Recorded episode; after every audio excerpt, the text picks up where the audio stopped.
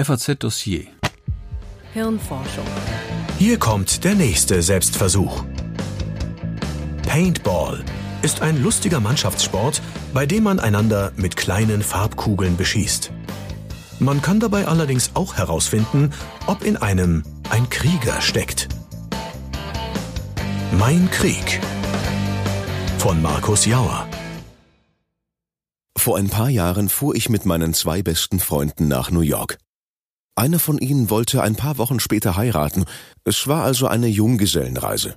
Aber keine derart, dass wir abends in Bars abgehangen hätten, betrunken ins Tattoo-Studio gerannt wären oder uns in einem Table-Dance-Schuppen unglücklich verliebt hätten.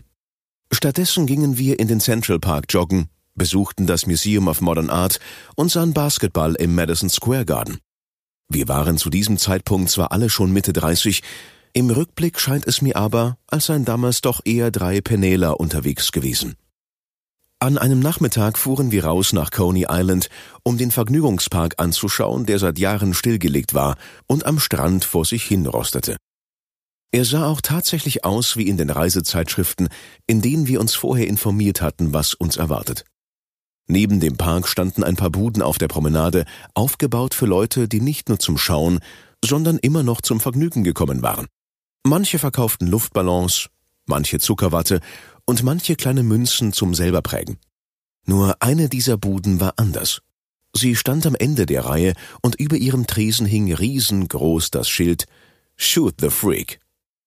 Der Freak sah aus wie einer dieser Männer, die Hunde abrichten und sich dazu von ihnen beißen lassen. Seine Arme und Beine steckten in einem dicken Stoffpanzer, und vor dem Gesicht trug er eine Maske wie der Torwart beim Eishockey. Er saß ein gutes Stück hinter dem Tresen in einem Plastikstuhl, umrahmt von einer Kulisse aus einem ausgebrannten Ölfass, einem Holzverschlag und welken Büschen. Als ich an den Tresen trat, stand er auf, begann wie ein Hampelmann zu springen, und ich sah, dass er voller Farbkleckse war, vor allem an der Stelle zwischen den Beinen. Für fünf Dollar durfte ich dreimal auf den Freak schießen, sagte sein Kumpel, der mir eine Art Gewehr und drei kleine mit Farbe gefüllte Kugeln reichte. Ich schob das Geld über den Tresen, nahm das Gewehr, legte an, drückte ab und traf den Freak voll auf die Maske.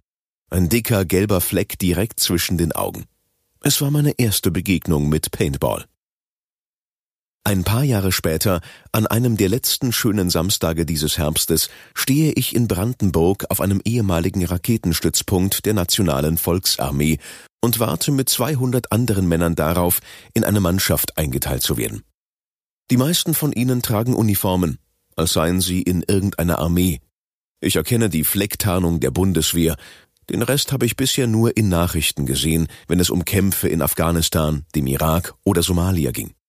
Viele tragen Helme, Schnürstiefel und Brustpanzer, und fast alle machen an ihren Waffen herum, die wie echte Sturmgewehre aussehen oder tatsächlich welche sind. So genau kann ich das nicht sagen. Als der Mann neben mir, erst vor lauter Muskeln viereckig und bis über den Hals tätowiert sein T-Shirt auszieht, lese ich auf dem Rücken groß das Wort Hunter. Das wird also meine zweite Begegnung mit Paintball werden. Ich hatte in den Jahren dazwischen immer wieder versucht, das Spiel zu spielen. Mal war ich mit Freunden in einer alten Industriehalle verabredet, in der ein Hindernisparcours aufgebaut war, auf dem man sich gegen Geld beschießen konnte. Mal hatte ich einem Kollegen, den ich für einen wilden Typen hielt, zum Geburtstag einen Gutschein geschenkt, in den ich ein paar dieser kleinen Farbkugeln gewickelt hatte. Jeder, dem ich erzählte, dass ich gern Paintball spielen wolle, sagte, da wolle er unbedingt mitmachen aber aus irgendeinem Grund fanden wir dann nie einen Termin. Dennoch kam ich immer wieder darauf zurück. Ich glaube, weil ich wissen wollte, ob in mir ein Krieger steckt, der im Kampf bestehen kann. Das bedeutet nicht, dass ich aggressiv bin. Ich will niemanden verletzen und halte mich für einen friedfertigen Menschen. Wie man in jedem besseren Hollywood-Film sehen kann, schließt das aber nicht aus, ein Krieger zu sein. Im Gegenteil. Als ich vor Wochen im Internet dann die Ankündigung zum jährlichen Big Game in Sternebeck fand, bei dem angeblich auch Anfänger mitspielen durften, meldete ich mich bei Markus von den Hot Guns, so hieß der Verein, der die Sache veranstaltete. Markus erklärte mir, dass ich außer festem Schuhwerk und Handschuhen nichts mitbringen müsse. Ausrüstung und Munition gebe es vor Ort. Für Essen sei gesorgt, und wenn ich zelten wolle, weil das Spiel ja über zwei volle Tage gehe, sei das kein Problem. Hast du denn eine Maske fürs Gesicht? fragte er. Nur eine Skibrille, antwortete ich. Da schießen sie dir durch, sagte er. An der Stelle hätte ich gern gefragt, wie schmerzhaft es eigentlich ist, von einer dieser Farbkugeln getroffen zu werden. Im Internet hatte ich gelesen, dass mit blauen Flecken zu rechnen sei. Stattdessen meldete ich außer mir sicherheitshalber noch den dritten meiner besten Freunde an, weil auch der schon immer mal Paintball spielen wollte. Er sagte mir einen Tag, bevor wir losfahren wollten, ab. Seine Frau war krank geworden und die Babysitterin konnte nicht. Da kann man nichts machen. Aber deshalb stehe ich nun ohne Waffen, ohne Uniform und allein zwischen diesen Männern, die gerade ihre Waffen laden. Die einzige Ausrüstung, die ich mitgebracht habe, sind meine alten Skihandschuhe. Sieht so aus, als sei ich dieses Mal der Freak. Es heißt schon mal nicht Waffe, sagt der erste Mensch, mit dem ich spreche. Er steht in einem halboffenen Bunker, aus dem Bratwürste und Nudelsalat verkauft und die Waffen ausgeliehen werden, die korrekterweise Markierer genannt werden, woran sich auch jeder hält, selbst wenn er wie für den Krieg angezogen ist und sein Markierer wie ein Sturmgewehr aussieht. Laut Regelwerk, das hier überall aushängt, ist es auf dem Gelände auch verboten, Propaganda zu treiben, Menschen und Tiere zu verletzen oder Aufbauten zu beschädigen.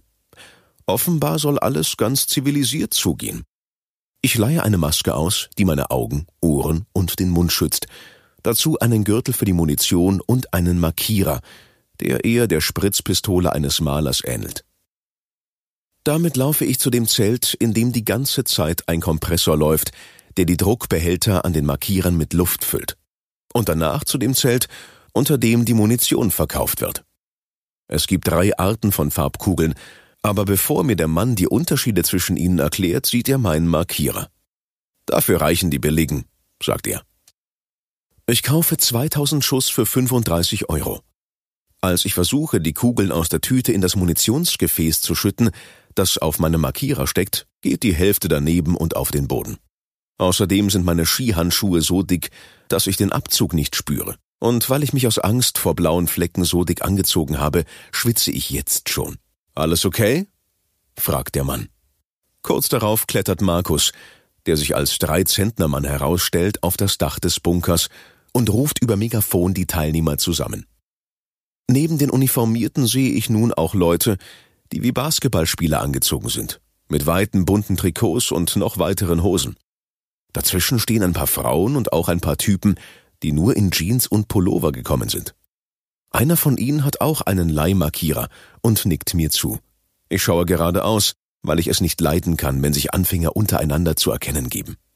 Als Markus erklärt, dass in diesem Spiel auch Rauchgranaten erlaubt sind, juble ich mit anderen mit. Hey, geil!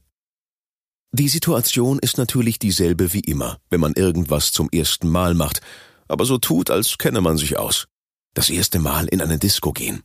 Das erste Mal ein Mädchen ansprechen. Das erste Mal überhaupt. Jedes Mal fängt man an, innerlich zu verholzen.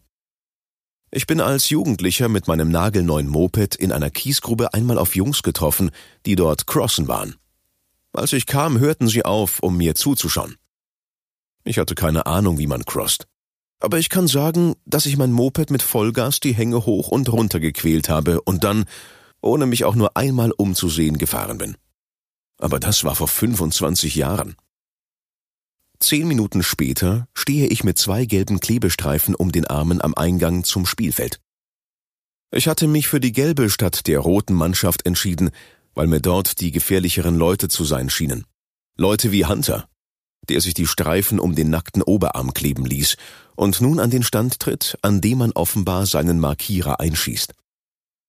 Auf einem Tisch liegt ein kleiner Kasten, auf den er den Lauf ablegt, dann feuert eine kurze Salve auf die Plastikcontainer, die ein Stück weiter im Wald hängen. Es macht plock, plock, plock, plock, plock, plock, plock. Aber ums Treffen geht es gar nicht. Der Kasten misst die Geschwindigkeit, mit welcher der Markierer schießt. Ist okay, sagt der Mann am Kasten. Er prüft bei jedem Markierer, ob er die zulässige Höchstgeschwindigkeit von 299 Fuß pro Sekunde überschreitet.